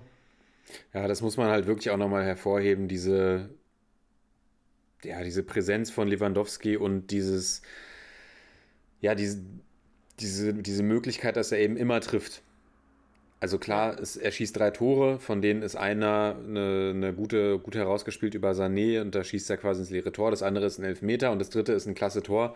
Aber einfach, es kommt ja auch gar nicht mehr oder gar nicht mal auf die, auf die Schwierigkeit der Tore an. Sondern du musst ja. auch da stehen, wo du stehst und genau. einfach auch diese, diese Präsenz, dass du eben, dass immer Torgefahr von dir ausgeht, dass du quasi nicht sagen kannst, weißt du, so ein, so ein Josh Sargent, da sagt man, okay, vielleicht den lasse ich auch mal, kann ich auch mal allein im Strafraum stehen lassen, so nach dem Gefühl. Robert Lewandowski, da kriegen die vermutlich schon Schweißausbrüche in der Verteidigung, wenn, äh, wenn, wenn der mal kurz sich im Rücken davon stiehlt. Und das ist, glaube ich, auch als gegnerischer Verteidiger einfach auch, macht es auch was mit dir zu wissen, der Typ kann dir eigentlich aus jeder Situation einen einschenken. Dazu muss man bei den Dortmundern noch sagen, sie haben konsequent eigentlich auf den Außen gedoppelt. Das heißt, da ist es, wird dann eben auch ein bisschen, ein bisschen Freiraum für andere Spieler geschaffen. Und sie haben ja auch das System umgestellt von Dreier auf Viererkette während des Spiels und auch das hat nicht wirklich gefruchtet. Ja. Also das sind alles Sachen, die man vielleicht bei dem Ergebnis so ein bisschen übersieht. So, genug Bayern-Talk. Würde ich schon sagen. Oder ganz ja. kurz noch Kingsley Coman Vertragsverlängerung. Können wir ja noch kurz sagen. Äh, Kingsley Coman, ja, die Bayern sind an ihn herangetreten, wollen verlängern und der King hat aber scheinbar ein bisschen andere Gehaltsvorstellungen, so wie ich das jetzt vernommen habe, oder? Habe ich jetzt auch so vernommen. Also ich weiß ja auch nur das, was im Internet zu finden ist. Ich Ja. habe da noch nicht die, die Kurzwahl zu Karl-Heinz Rummenigge gewählt. Und da hatte ich irgendwie eine ganz wilde Geschichte zu King. War das mit Kingsley Coman? Weiß nicht, Mit ob du dem, das ja, ja. Mit dem Uli Hoeneß Double. Ich habe das Ja. nur kurz aufgegriffen und dachte, ich habe das, ich konnte das, ich habe das irgendwie zwischendurch kurz gelesen und habe das irgendwie gar nicht so schnell gepeilt. Hast du dich damit genauer beschäftigt oder hast du da auch nur so vages Wissen? Ich habe auch nur vages Wissen, aber die, ja, der Kern der Geschichte ist ja wohl, dass bei Verhandlungen sie in einen Mitarbeiter, einen Büromitarbeiter des FC Bayern engagiert haben, der den Präsidenten spielen sollte. Weil Uli Aber der sollte Hoeneß- nicht Uli Hoeneß als Double. Nee, nee, ich glaube den. Präsidenten Okay, einfach. dachte- so habe ich das verstanden. Ich habe das nämlich nur irgendwie so kurz aufgeschnappt und dachte mir nur so, okay, weil da muss ich mir nochmal was zu durchlesen, weil ich das, da dachte ich mir das ja komplett an den Haaren herbeigezogen. Nee, okay, also es hat sich quasi jemand als Präsident ausgegeben, der es nicht war. Genau. Ja, okay, ist ja auch eine coole Methode. Ähm, Ja, damals, damals war Hassan Salihamidzic noch nicht da, der, der die 10 aufs Trikot drucken konnte. Da musste man dann anders und der einen kreativ klaren werden. Plan vermitteln konnte. Der, der bei Kingsley Coman die 29 auf, aufs Trikot gedruckt hat und der hat dann gesagt, oh okay, die 29, die wollte ich schon immer haben. ja, Ja, Jesus, okay. die will ich haben. Ja. Okay, gut. Ähm, ich würde sagen, gehen wir weiter, oder? Ja. Und ähm, ich sag mal, zu einem Sonntag, den wir eigentlich, wo wir beide Spiele eigentlich recht gut zusammenfassen könnten, könnten wir haben Köln gegen Bremen gehabt. Der ganze Spaß ist 1 zu 1 ausgegangen und ähm, ja, ich sag mal, ich hab's äh, nicht so richtig verfolgt. Nebenbei hat wieder die Viola gespielt. Ich habe es ja vorhin schon angekündigt, gegen Parma war das. Äh, da habe ich mich dann eher für die Viola entschieden, weiß aber, dass die Kölner ähm, kurz vor Schluss noch den Ausgleich schaffen und es eine strittige Szene im Strafraum gab ähm, mit Pavlenka. Hast du, dir, hast du da eine Meinung zu? Ja, ich habe, also ich weiß gar nicht, ob ich da eine Meinung zu habe, weil ich es tatsächlich auch schwierig finde zu beurteilen. Weil ja auch der, also A war es außerhalb des Fünfers und B ist es ja auch so, dass der Torwart so ein bisschen seine Unantastbarkeit verloren hat. Auf der anderen Seite hätte er den Ball, ich sag mal so, er hätte den Ball gefangen, wenn Dennis da nicht seinen Arm wegstößt. Also schon eine, schon eine schwierige Situation. Ich will ihm da auch gar nicht Absicht unterstellen, weil er eben mit dem Rücken zu Pavlenka steht und der auch sagen könnte, okay, ich fauste den Ball weg, dann reden wir nicht über die Diskus das, dann reden wir nicht über die Szene. Ja. Aber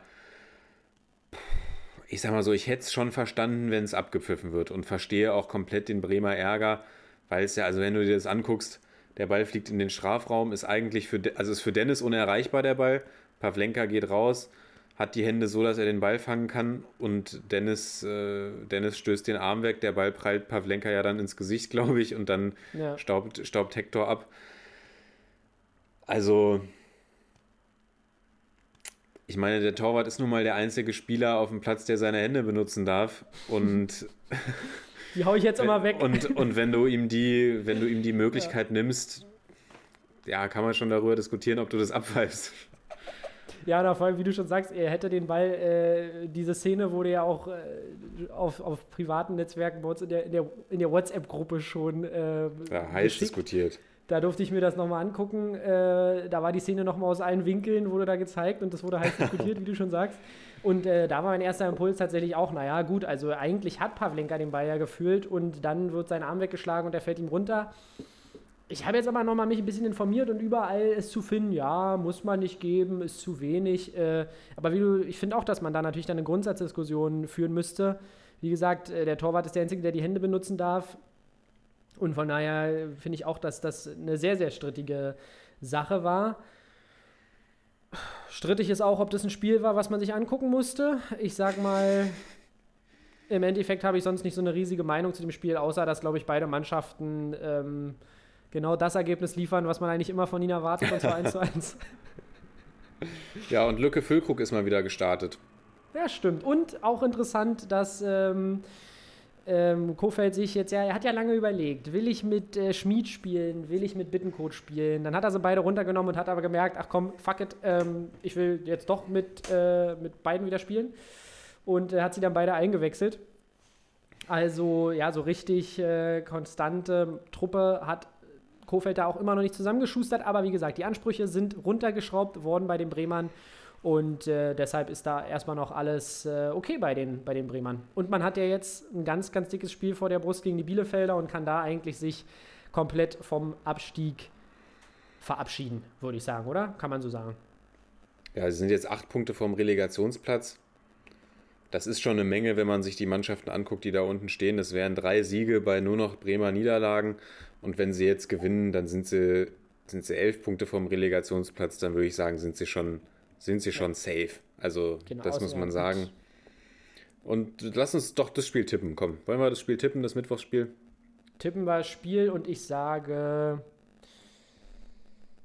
Ich sage 1 zu 1. Wollte ich jetzt auch sagen, Mist.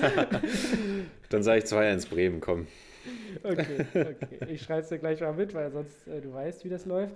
Genau, und sonst muss ich sagen, äh, müsste ich jetzt dieses Spiel nicht sonst wie breit treten. Wie gesagt, ja, ich habe es auch nicht so intensiv verfolgt. Bin ich, bin ich bei dir und dann sage ich, haben wir jetzt noch ein bisschen Zeit, damit du hier in einen kleinen Union-Monolog gehen kannst, wenn du möchtest. Ja, wenn du über das 0-0 viele Worte verlieren möchtest. Ja, ich muss, ich muss tatsächlich sagen, äh, ich glaube, ich, ich monologisiere kurz und mache dann, ziehe dann gleich nochmal ein Fazit äh, zu diesem Spieltag. Und willst du uns was zu Frank Kramer noch erzählen, vielleicht vorher? Ja, na, ich kann nur immer noch mal sagen, dass ich nicht ganz verstehe, warum man jetzt äh, dort den Trainer gewechselt hat. Frank Kramer gab es Besonderheiten der Aufstellung, kann man sagen. Arne Meyer hat äh, quasi, ich weiß nicht, ob es der erste Einsatz von Beginnern war, kann sein, dass er schon mal einen hatte, aber zusammen mit Pritel auf der Doppelsechs gespielt und ihr wisst, ich bin ja ein großer Anhänger von Marcel Hartl und ärgere mich natürlich immer, wenn Marcel Hartl nicht äh, spielen darf. Interessant war auch seine, ähm, seine Idee, Überzahl zu schaffen, indem er nach zwei Wechseln nochmal vier Spieler bringen wollte. Ich weiß nicht, ob du das mitbekommen hast. ja. Äh, wo es dann auch kurz Verwirrung gab bei Sky, äh, verständlicherweise. Ja, sonst haben wir Masaya Okugawa gesehen auf der linken Seite, aber ja, personell jetzt nichts, was mich, was mich sonst wie überrascht hat. Und allgemein zum Spiel kann man sagen, ihr habt nichts verpasst, wenn ihr es nicht gesehen habt. Wen man loben kann, sind die Abwehrreihen bei beiden Mannschaften. Die haben einen guten Job gemacht. Und ähm, insgesamt kann man sagen, Union mit den besseren Chancen, aber auch nicht zwingend genug. Und man muss wirklich sagen, bei den Unionern, wenn die noch das ein oder andere Spiel gewonnen hätten, ich meine, die sind ja immer noch dran an den Europaplätzen, kann man im Prinzip sagen, aber da wäre echt was gegangen.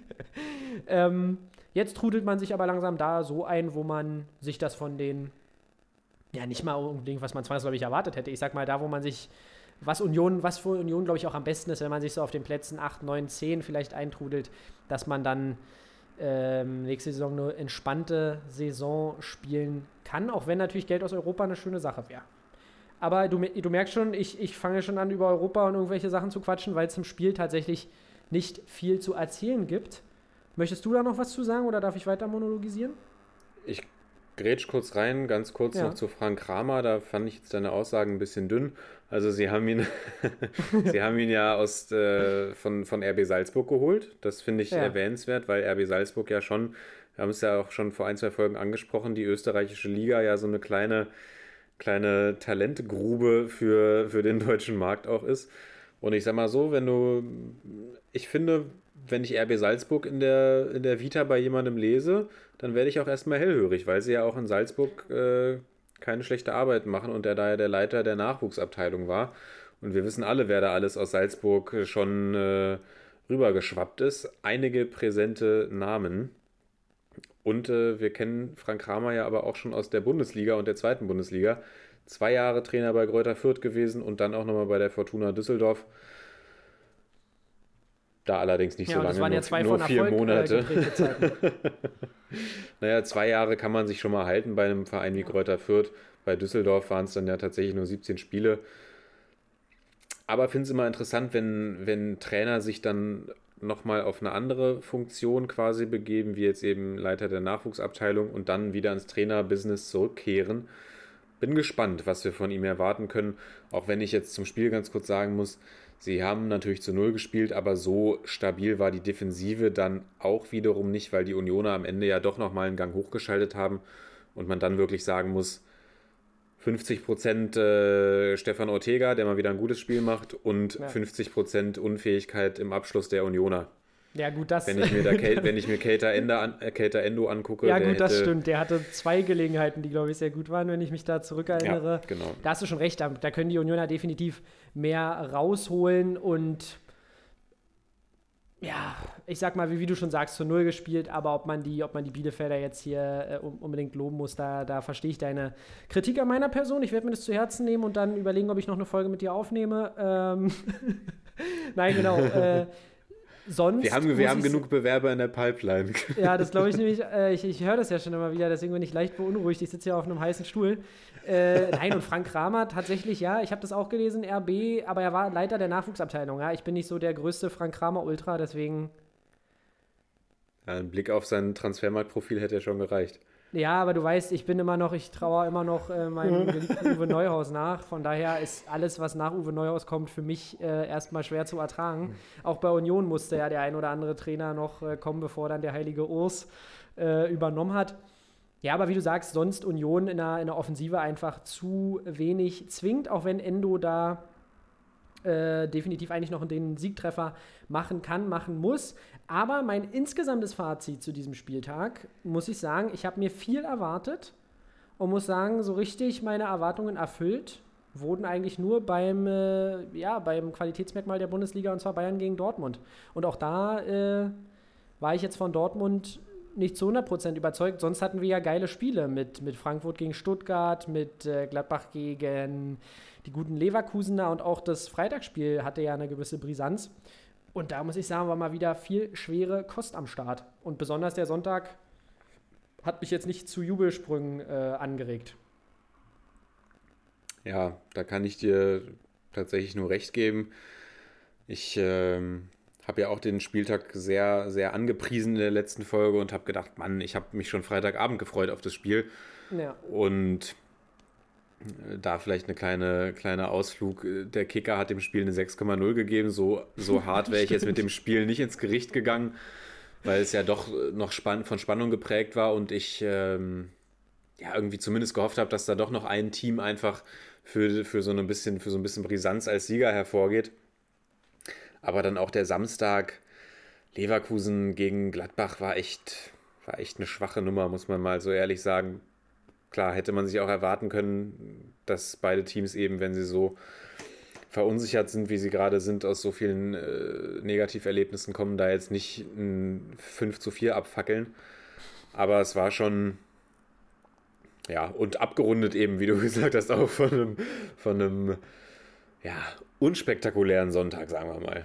ja, das definitiv. Und das ist halt einfach so eine Sache bei der Bundesliga. Es sind immer wieder Paarungen äh, dabei, äh, Spielpaarungen, die mich jetzt, ja, wo ich jetzt nicht, äh, wo mir nicht mein Herz höher schlägt. Ihr hört es, diesen Satz sehr häufig hier von mir und deshalb tut es mir dann eben auch so leid, wenn die Schalker in die zweite Liga gehen und äh, Gott bewahre, in einer halben Stunde beginnt der HSV die Wackelpartie gegen die Kieler Störche und ähm, da müssen die drei Punkte her für den HSV, sonst sieht es auch da langsam wieder knifflig aus in der zweiten Liga. Da wünsche ich mir den HSV echt zurück. Auch wenn natürlich Bochum, mein Lieber, du weißt, Du hast Bochum, ich aus Pulsschlag aus, dir. Stahl, Bochum. äh, das wäre definitiv geil. Äh, da würde ich mich freuen. Aber sonst oft unattraktive, also auch einfach von der Spielqualität häufig Spiele in letzter Zeit, die ähm, mir nicht so, nicht so super gefallen. Und ja, ich weiß jetzt nicht, ob es jetzt nur daran liegt, dass ich mich natürlich jetzt nochmal intensiver mit der Bundesliga beschäftige oder ob das jetzt ein neues Phänomen ist in der Bundesliga. Mir ist klar, dass, wie du schon sagst, nicht jedes Spiel 3 zu 4 ausgeht, aber es sind häufig Spiele dabei, wo ich mir denke, da äh, gab es jetzt nicht so den, den Mehrwert, dass ich mir das jetzt äh, reingezogen habe, oder? Ja, vermutlich macht es einfach die Masse aus. Also es ist ja auch einfach klar, wenn man jetzt sich ein Spiel aus Italien anguckt oder aus Spanien oder aus Frankreich oder aus England, was weiß ich, wir sind ja glücklicherweise in der Lage, hier alles zu gucken, was man gucken möchte. Ähm, und wenn man sich dann nur die Top-Spiele rauspickt und sagt, okay, heute gucke ich mal auf einen Sonntagnachmittag, gucke ich mm, Menu gegen City beispielsweise, Ja. dann äh, macht es natürlich nochmal einen anderen Eindruck. Klar, wenn du jetzt dir aber Newcastle gegen Aston Villa anguckst oder sowas, äh, dann denkst du vielleicht auch, pff, okay, hätte ich vielleicht lieber Köln gegen Bremen eingeschaltet Oder in der Serie A sagst, okay, ich gucke die Viola, weil ich eben mit der Viola mitfiebere oder gucke mir dann abends Juve gegen Napoli an. Was weiß ich, war jetzt nicht diesen Spieltag so, aber klar, aber wenn man sich dann Spezia Calcio gegen Cagliari anguckt, dann wird man sich vermutlich auch denken, Junge, Junge, Junge, wo Ja. ist da die Qualität?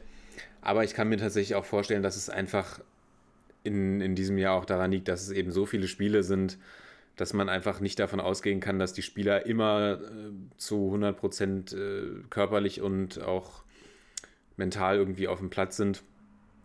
Gerade wenn man natürlich auch daran denkt, es ist ja nicht nur so, dass die Spiele eng getaktet sind, sondern du hast ja mit Covid einfach auch eine extrem bedrohliche Situation, die, Ja. die da auf uns alle einwirkt. Es ist ja nicht so, dass es nur ein enger Spielplan ist, sondern du hast immer noch eine, eine weltweite Pandemie und auch wenn Fußballspieler oder Sportler allgemein privilegiert sind, auch die müssen dürfen jetzt nicht unbegrenzt Leute treffen etc., sondern die leben auch ein bisschen in ihrer Bubble. Dazu reisen sie eben noch. Wir sagen, das ist ein Privileg, dass die reisen dürfen. Wir haben es unter der Woche von Joachim Löw gelesen. Spieler haben gesagt, wir wollen da nicht hinreisen. Also so kann man es auch betrachten. Reisen eben auch in Gebiete, in denen wesentlich äh, ja, höhere Fallzahlen sind möglicherweise oder an denen auch andere Regeln gelten. Also ich glaube, auch das macht natürlich viel mit, äh, mit den, den Sportlern an sich. Und auch da muss man dann immer wieder sagen, Sportler sind halt auch Menschen. Ja, definitiv. Und äh, nichtsdestotrotz sind wir irgendwie alle, äh, ja, da so ein bisschen auch gefangen. Die Spieler, ich we- weiß nicht, der ein oder andere würde da sicherlich gerne was gegen machen, aber den, die, den Spielern sind ja da letztendlich auch die Hände gebunden. Da müsste man eigentlich dann in dieser allgemeinen Diskussion, ob das alles aktuell überhaupt noch den richtigen Weg geht, müsste man natürlich dann vielmehr auch die Vereine und ihre Funktionäre in die Verantwortung nehmen. Aber das ist eigentlich ein Thema, da können wir eine eigene Folge quasi nach der Saison nochmal drüber machen, wenn wir wollen. Kann euch nur ans Herz legen. Es gab letzte Woche, ich weiß nicht, ob du es gesehen hast, Lennart, äh, die im ZDF-Magazin Royal einen sehr interessanten Beitrag von Jan Böhmermann zu dem Thema. Den kann ich auch nochmal ans, ans Herz legen, auch über die Arbeitsbedingungen in Katar. 6500 Bauarbeiter äh, sind dort gestorben, als mit der, ja, beim Stadionbau und so weiter. Das sind natürlich Sachen, die kann man eigentlich nicht unter den Teppich kehren, aber es wird im Profifußball irgendwie gemacht. Aber egal, wir, äh, ihr merkt, wir kommen jetzt hier ins Philosophieren. Das müssten wir uns eigentlich nochmal extra vor die Brust nehmen, das Thema. Wir haben ja bald wieder eine englische Woche. Genau, genau. Wir haben ja bald wieder eine englische Woche. Und, Äh, nicht eine ich englische wollt- Woche, sorry, wir haben ja bald mal wieder Länderspielpause. Länderspiel, ja, ja, genau. Ich, ich hänge mich da gleich noch mit dran, aber ich habe verstanden, was du meinst. Ähm, nee, genau. Und ich wollte gerade schon aus, aus Spaß, wollte ich gerade schon sagen, lass uns doch einfach noch mal zwei, drei Spieltage noch zwei, drei andere Ligen komplett analysieren. Äh, dann haben wir hier eine Vier-Stunden-Folge. Nee, genau. Und deshalb würde ich sagen, kommen wir doch mal zu unseren Rubriken, äh, zu unseren Rubriken, sei ich schon, zu unseren äh, Lieblingsspielern und Lieblingsaktionen dieses Spieltags. Ich lasse dir den Vortritt beim Man of the Match Day. Und da nehme ich meinen äh, liebsten Zungenbrecher, der eigentlich gar nicht so ein Zungenbrecher ist, Alexander Sirlot, äh, der für mich einfach so ein bisschen zeigt, dass er jetzt doch angekommen ist. Ein Spieler, bei dem ich es tatsächlich nicht äh, unbedingt noch erwartet hätte. Und ich hoffe jetzt, du nimmst die obvious choice, mein Lieber. Ja, ich hatte gehofft, du nimmst sie. Ich wollte jetzt nicht schon wieder einen Bayern-Spieler nehmen, aber ich muss es jetzt tun. Ich hätte gerne jemand anderes genommen, aber man kann nicht über drei Tore im Topspiel hinwegsehen.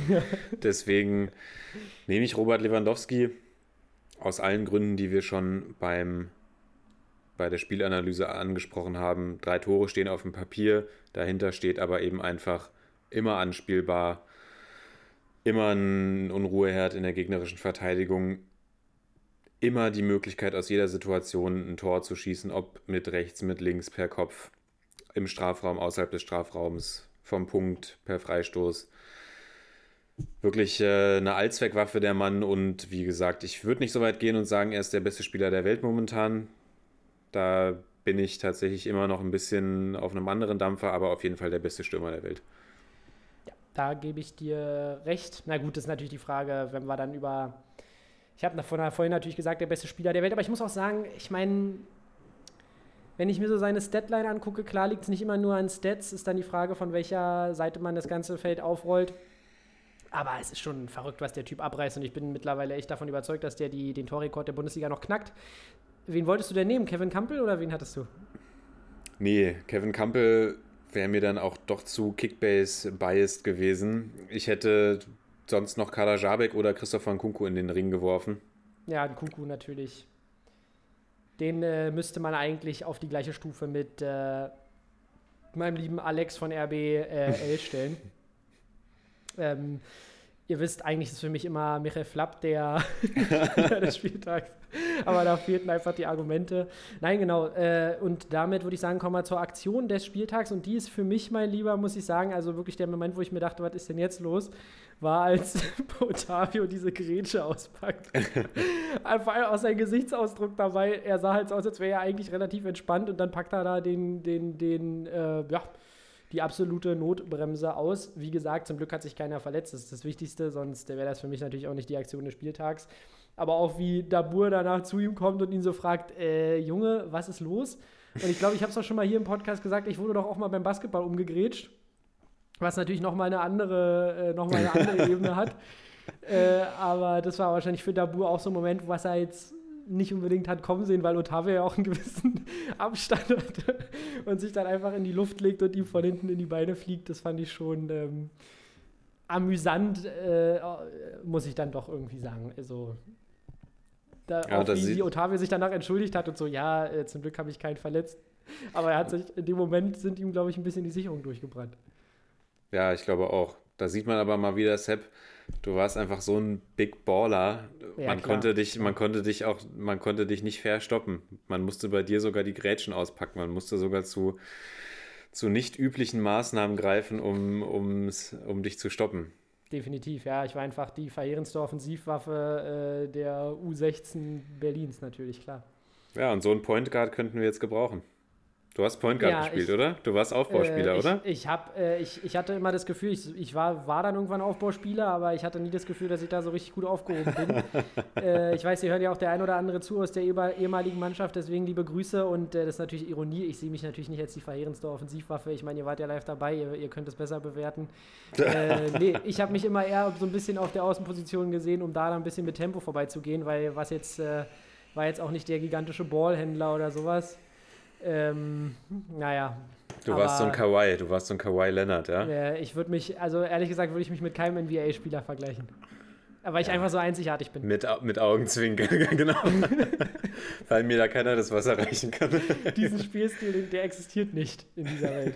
Nein, genau. wa- Was ist denn für dich die Aktion des Spieltags? Ja, ich würde mal jetzt gar keine aufs Spiel bezogene Aktion nehmen, sondern ich nehme jetzt einfach mal, was im äh, Nachgang oder auch schon im Vorlauf des Spieltags passiert ist, worüber wir jetzt auch stundenlang reden könnten und einen eigenen Pod aufnehmen könnten, nämlich die Aussagen von Yogi Löw, dass man eben einen Umbruch auch äh, verlängern kann in so einer Phase, wie, er, wie es aktuell sich äh, darstellt.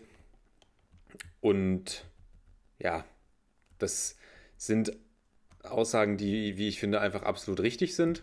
Aber auf der anderen Seite ich mich frage, okay, jetzt äh,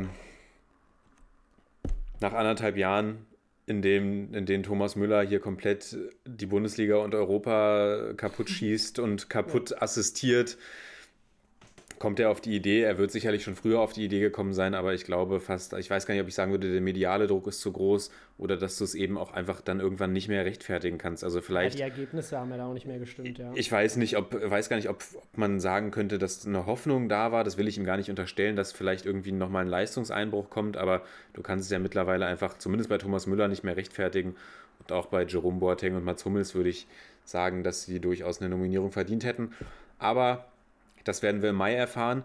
Auch da muss ich mal wieder Sky loben, die dann ungefähr noch, noch dreimal nachgefragt haben. Und Jogi Löw hat immer gesagt, wir entscheiden im Mai. Und dann kam nochmal die Frage. Und ich dachte, ja, was willst du? Er hat doch gesagt, er entscheidet im Mai. Also wie viel. Ja, aber wenn sie jetzt entscheiden. Ja, wenn sie jetzt entscheiden. Ja, äh, ja. naja, wie auch immer. Auf jeden Fall interessante Aussagen von Jogi Löw. Die Tür ist, glaube ich, sehr weit offen für Thomas Müller und Co. in die Nationalmannschaft zurückzukehren. Und ich bin dann dahingehend schon mal sehr gespannt, wie sich die Nationalmannschaft aufstellen wird. Ja, ich, ich meine auch sowas ge gelesen zu haben, von wegen, äh, wenn man einen Spieler zurückholt, muss man ihm auch eine klare Aufgabe an die Hand geben und sowas. Also es klingt schon alles sehr konkret, was da Ja, und auch wurde. nach Startelf dann, genau. Genau, genau. Also, ja, alles andere wäre natürlich auch völlig random, wenn er dann Müller zurückholt und sagt, "Mm, nö, Musiala. Musiala Ähm, spielt. Weil halt, ja, ich glaube, er, er steht dann doch so ein bisschen auf seinen Zehner und wenn man da Thomas Müller hat, ist es natürlich auch äh, eine Waffe. Und ich bin noch gespannt, wie wir diese Tempoprobleme lösen in der Defensive. Aber wie gesagt, da, da gucken wir dann, wie sich die Mannschaft letztendlich zusammenstellt und würde sagen, damit haben wir ein Ende gefunden. Das würde ich auch sagen, da bin ich dabei. Ja, und ähm, ich hätte noch ein Thema gehabt, aber ich würde sagen, das schieben wir an den Anfang der nächsten Folge. Ich notiere mir das und äh, unsere Zuhörer, die bis hier gekommen sind und Zuhörerinnen, die dürfen gespannt sein, denn das ist äh, eine Frage, die geht wieder so ein bisschen über den Tellerrand des Spieltages hinaus und ihr Boah. dürft interessiert sein, ihr Lieben. Was ein äh, Cliffhanger. draußen. Ein Cliffhanger, genau. Und das erfahrt ihr in der nächsten Folge vom Broadcast.